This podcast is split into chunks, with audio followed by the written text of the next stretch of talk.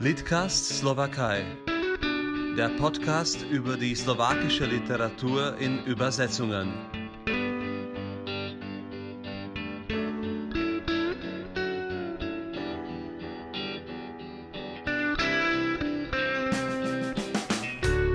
Guten Tag, Michael Borecki hier aus Bratislava. Ich herzlich begrüße alle beim Litcast und in der neuen Folge bin ich mit Tanja Krombach nach Potsdam verbunden. Uh, guten Tag, dobry den. Ja, dobry den, guten Tag, lieber Michael. Hallo, liebe Hörerinnen und Hörer. Grüß dich ganz herzlich. Tanja Krombach uh, studierte Slavistik, Germanistik und Betriebswirtschaftslehre in Berlin war dann jahrelang als Lektorin, Redakteurin in verschiedenen Verlagen tätig und ist seit 2002 im Deutschen Kulturforum Östliches Europa tätig. Inzwischen ist sie da stellvertretende Direktorin und leitet auch der, der, den Verlag des Hauses. Und besonders interessant für unsere Region, sie ist Landerreferatin für Tschechien und Slowakei. Und deswegen, das ist wirklich ideal für den Litcast. Und meine erste Frage ist, Tanja, war das irgendwie eine persönliche Geschichte, dass du diesen Bezug zu Osteuropa hattest oder kam das erst mit dem Studium? Also ich habe mich schon früh vor allem für Russland interessiert, also noch vor dem Abitur. Unsere Abiturfahrt führte dann nach Moskau und ähm, meine erste slawische Sprache im Studium war dann auch Russisch. Ähm, ich kann es gar nicht genau sagen. Wenn man so in der Familiengeschichte guckt, dann entdeckt man natürlich ein paar hundert Jahre vorher vielleicht mal Bezüge auch, ähm, nach Polen zum Beispiel, wahrscheinlich auch nach Böhmen. Aber das war es gar nicht. Also es war wirklich Neigung zur Literatur, zur Sprache kam auf einmal und je mehr ich darüber erfahren habe, je mehr ich mich mit den slawischen Sprachen und Literaturen beschäftigt habe, desto begeisterter war ich auch mit der Geschichte und genau, und wie hast du Tschechisch gelernt? Ähm, ich habe dann an der ähm, Freien Universität in Berlin eine zweite slawische Sprache wählen müssen und habe mich dann für Tschechisch entschieden, wobei ich glaube auch die tschechische Lektorin eine Rolle gespielt hat, Jerzina van Löwen damals. Sie hat uns wirklich wahnsinnig begeistert für die Sprache und für Literatur und Geschichte. Und äh, bei ihr habe ich das äh, gut und schnell lernen dürfen, habe dann auch ein Urlaubssemester in Prag verbracht und ähm, habe mich natürlich auch als Germanistin für die Prager Deutschliteratur interessiert und finde eben gerade oder fand äh, oder finde immer noch diese Symbiose aus deutscher und tschechischer Literatur natürlich sehr oder auch Sprache interessant. Man sagt oft auch in diesem Litcast, dass es von dem Studium bis zu einer beruflichen Stelle ein langer Weg ist. Und äh, wie hast du überhaupt das Deutsche Kulturforum Östliches Europa entdeckt? Also es war so, dass ich direkt nach dem Studium ähm, ein Praktikum gemacht habe und dann auch gleich richtig gearbeitet habe beim Vitalis Verlag in Prag, der damals vor allem ähm, deutschsprachige Literatur aus und über Prag ähm, publiziert hat. Und dann, äh, wie du schon kurz erzählt hast, hatte ich ein paar andere Stationen bei Wissenschaftsverlag, beim Kunstbuchverlag und sah dann diese Stelle ausgeschrieben und das passte einfach wahnsinnig gut. Also es wurde jemand gesucht, der sich äh, mit slawischen oder osteuropäischen Sprachen auskennt und mit Verlagswesen. Und da habe ich mich beworben und das war dann oder ist immer noch die Stelle meines Lebens, muss ich sagen. Das höre ich ganz gerne. Deutsches Kulturforum hat schon eine lange Geschichte. Kannst du uns vielleicht ein bisschen äh, kannst du uns einführen, was für Vorgeschichte es schon hatte, bevor du da äh, ankamst? Und jetzt hat sich das wirklich, glaube ich, ziemlich erneuert in den letzten Jahr zwei Jahrzehnten. Ja, eigentlich ist die Geschichte schon ungefähr so lange, wie ich dabei bin. Also ähm, das Deutsche Kulturforum Östliches Europa wurde Ende 2001 gegründet und 2002 im Februar habe ich angefangen. Also praktisch ähm, konnte jede Kollegin, jeder Kollege, der hier angefangen hat, es gab natürlich schon ähm, gewisse Zuschnitte der Stellen, aber sich seinen Bereich auch selbst aufbauen. Also die Idee des Ganzen ist eben kulturgenreübergreifend und regionenübergreifend die äh, Gebiete oder die Kulturgeschichte der Gebiete im östlichen Europa, in denen Deutsche jahrhundertelang gelebt haben oder heute noch leben, einem breiten Publikum zu vermitteln, eben keinem wissenschaftlich interessierten Publikum oder nicht nur einem Publikum, was familiäre Bindungen hat, sondern eben auch ganz neue Publikumsschichten zu interessieren für das Thema. Gerade nächstes Jahr feiert oder soll vielleicht die Slowakei feiern 750 Jahre seit der Einladung der Einsiedler, Ansiedler aus Deutschland, die auch in Oberungarn, heute Slowakei genannt, äh, hauptsächlich im Bergbau tätig waren. Es ist hier aber bis jetzt eigentlich kaum Grund zu feiern, also keine, keine Institution äh, staatlich oder landesweit ist so bereit, sich daran zu erinnern. Es gab einige Blogs zum Thema. Sollen wir, sollen wir nicht uns daran erinnern? Gehört das unserer Geschichte? Wie war deiner Meinung nach Wahrnehmung äh, im Nachkriegsdeutschland überhaupt diese Beziehung zu Osten? Es war ja nicht nur unproblematisch, oder? Ja, also ähm, es ist natürlich so, dass die äh, Verbände der Vertriebenen und Flüchtlinge ähm, schon immer versucht haben, ähm, ihre Kultur auch hier in Deutschland darzustellen und zu vermitteln, aber meistens blieb das in den eigenen Kreisen. Dann wurde es auch politisch problematisch und ich denke, dass diese ganze deutsche Kulturgeschichte eben bei vielen ähm, Leuten zumindest ähm, noch vor ein paar Jahrzehnten eher mit Berührungsängsten dann auch versehen war und man das Potenzial und die Chancen nicht so gesehen hat, ähm, diese gemeinsame europäische Geschichte bewusst zu machen und eben auch zu zeigen, was, was vor Jahrhunderten schon möglich und selbstverständlich war, was es heute teilweise noch immer nicht ist. Also ich fand in dem Zusammenhang, ich habe ein ähm, Ausstellungsprojekt gehabt über, ähm, also anlässlich des Reformationsjubiläums 2017 zur Reformation in der Slowakei und da fand ich besonders faszinierend, wie zu Luthers Zeiten schon einfach dieser Austausch stattfand. Also aus der ZIPS kamen zum Beispiel nicht nur deutschsprachige, sondern auch slowakisch, slawischsprachige Studenten nach Wittenberg und haben zu Luthers Zeiten die Lehre Luthers dorthin, äh, also unter ihrer, ähm, in ihre Heimat gebracht. Und diesen, diesen Austausch, den müssen wir wiederbeleben. Und ich denke, dass wir da gute Impulse aus der Geschichte auch kriegen können und die Geschichte auch Vorbild sein kann, wie selbstverständlich der Austausch früher einmal war. Und unsere Aufgabe, oder ich sehe das als meine Aufgabe, diese Geschichtsvermittlung sowohl ähm, in Deutschland als auch in der Slowakei oder in anderen Ländern, Ländern zu betreiben, um das eben einfach bewusst zu machen. Wie ich sehr gut weiß von deinen Aktivitäten, ist deine äh, eure Auseinandersetzung mit der Geschichte auch kritisch und sehr offen und äh, dazu gehört auch der Verlag. Wie ist es überhaupt in so einer äh, staatlich subventionierten Institution einen Verlag zu leiten? Ähm, ich weiß, ihr macht sehr unterschiedliche Projekte, die einige von denen höchstwahrscheinlich auch kein kommerzieller Verlag übernehmen würde, oder? Da habt ihr auch einen großen Vorteil. Genau, das ist natürlich einerseits ein Segen, dass man äh, hier arbeiten kann mit Mitteln, ähm, die vielleicht andere Verlage dann auch nicht haben. Aber es ist auch tatsächlich so, dass viele Verlage sich der Themen nicht annehmen. Und ähm, es war in den 90er Jahren mal anders. Da gab es ja eine große Begeisterung nach der Wende ähm, für alle möglichen Themen, die mit Mittel- und Osteuropa zu tun hatten oder haben. Aber ähm, das hat auch schon wieder so ein bisschen nachgelassen. Und im Verlag ähm, haben wir mehrere Reihen konzipiert. Also Kulturreiseführer verlegen wir und Sachbücher. Also es geht wirklich darum, ein breites Publikum auch anzusprechen. Die sind dann auch bebildert und haben umfangreiche Anhänge, in denen man sich dann noch weiter informieren kann. Und eine Reihe, die wir ins Leben gerufen haben, ähm, ist eine Reihe literarischer Reiseführer. Und da kann man praktisch mit dem Buch in der Hand durch eine Stadt, also das erste Buch äh, hatte Breslau zum Thema, laufen und durch die Augen von Schriftstellerinnen und Schriftstellern aus mehreren Jahrhunderten die Stadt erkunden. Und zwar nicht nur deutschsprachige Schriftsteller, sondern eben auch ähm, polnischsprachige, slowakischsprachige, tschechischsprachige, je nachdem. Genau, in Breslau habe ich das genauso gemacht, Breslau oder Wroclaw. Und zum Glück gibt es auch äh, ein Buch zu Bratislava slash Pressburg, also literarische Reise für Pressburg von einer Autorin, Renata Sacco-Höst, die ich auch sehr schätze. Mm, wie kommt es äh, zu dem, äh, die hat das als Auftragswerk für euch geschrieben. Ähm, war das äh, einfach, so eine Autorin zu finden, auch zur Stadt Bratislava?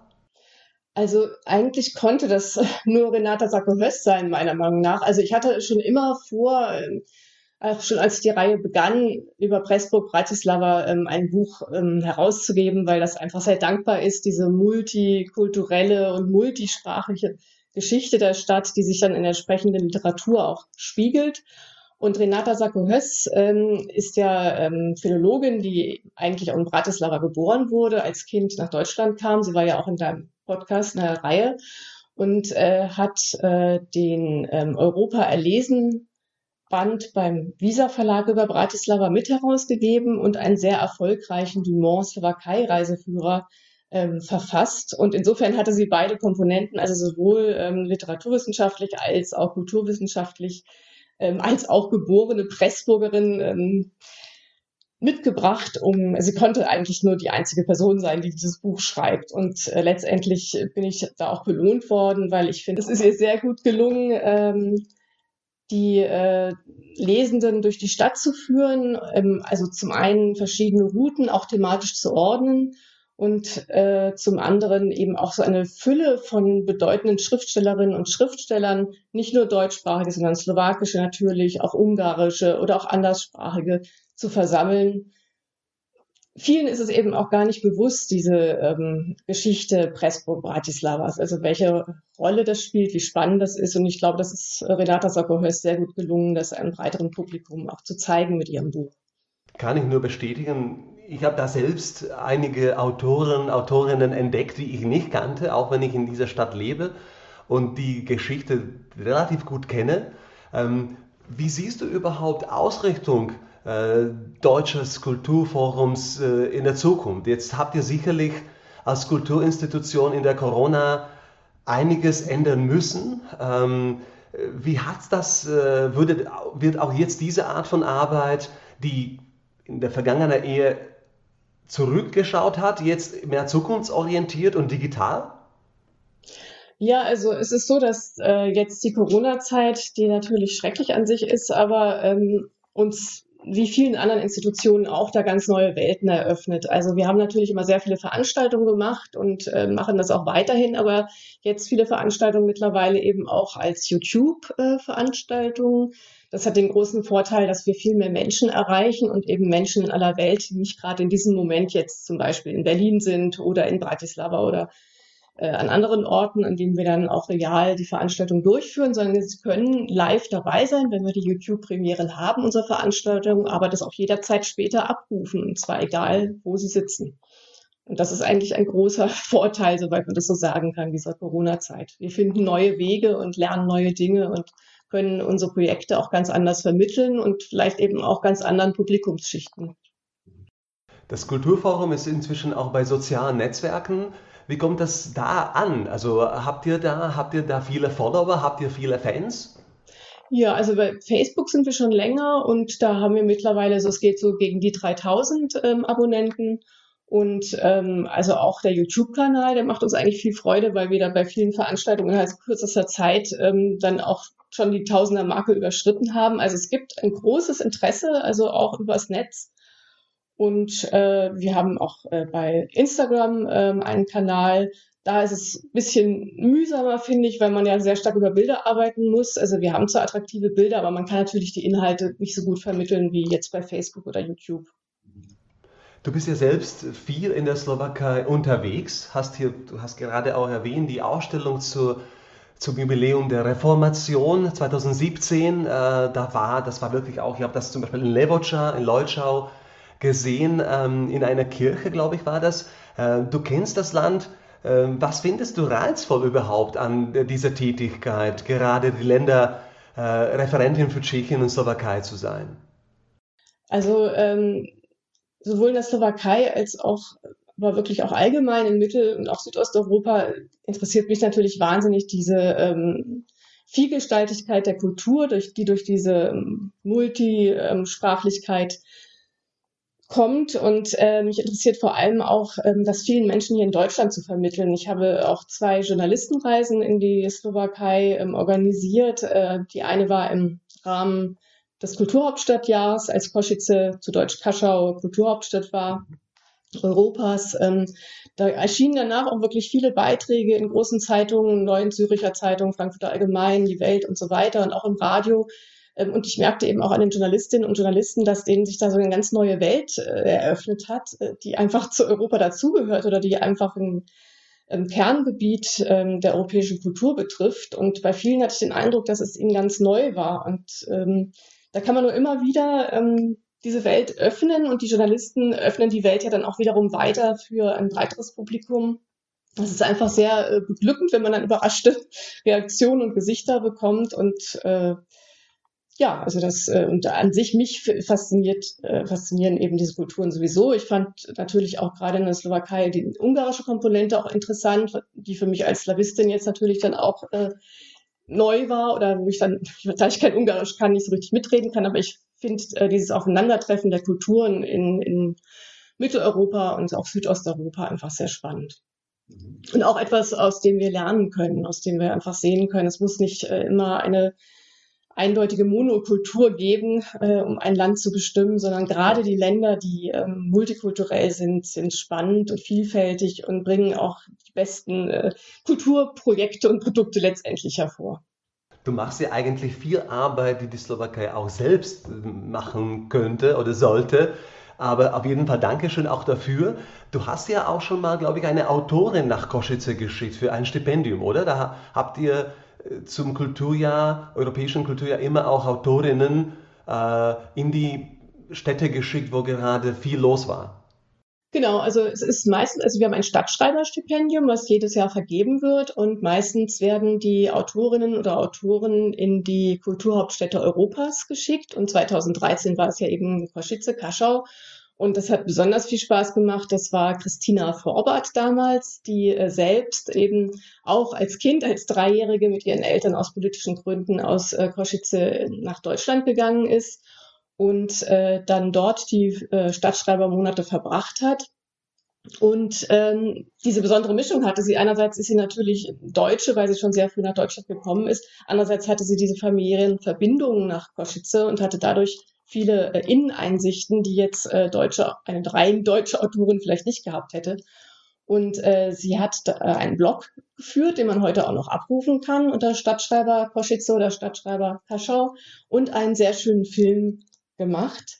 Und äh, in dem Film äh, zeigt sie zum einen das moderne Kaschau Koschitze, zum anderen ihre Familiengeschichte. Also sie entstammt einer, wie es ja typisch ist für die Slowakei, ähm, slowakisch-deutsch-ungarisch-jüdischen Familie und das, diese Synthese hat sie in dem Film einfach sehr schön ähm, hinbekommen. Sie ist mittlerweile ja auch äh, eine ja doch recht bekannte Filmemacherin, die viel für Arte zum Beispiel arbeitet und auch äh, gerade mehrere Dokumentationen für Arte über die Slowakei gemacht hat zu verschiedenen Themen. So soll das immer starten, das, das freut mich zu hören. Ähm, übrigens, äh, warum Potsdam? Äh, Deutsches Kulturforum sitzt ja eigentlich im ehemaligen Osten Deutschlands wie kam es dazu? Also die Idee war, glaube ich, es gibt ja im Westen durch die Arbeit der Vertriebenen letztendlich oder überhaupt die Erinnerungen an die äh, ehemals von auch von Deutschen besiedelten Regionen wachzuhalten, einige Museen und ähm, äh, auch wissenschaftliche Institutionen, die sich äh, mit der Kultur und Geschichte im östlichen Europa der Deutschen beschäftigt. Aber es gab noch nicht so wahnsinnig viel, zumindest nicht im, um das Jahr 2000 herum im Osten Deutschlands. Äh, und dann ist natürlich der große Vorteil an Potsdam, dass wir direkt neben der Hauptstadt, neben Berlin sitzen. Und ich denke, das waren so die beiden Gründe, das hier anzusiedeln. Wie schon erwähnt, nächstes Jahr 750 Jahre deutsche Ansiedler in Oberungarn auf Einladung äh, der ungarischen Herrscher. Gibt es da schon Pläne aus der deutschen Seite, das daran zu erinnern? Sehen wir uns vielleicht in Zips? In einer besonders spannenden Region, slowakisch Spisch?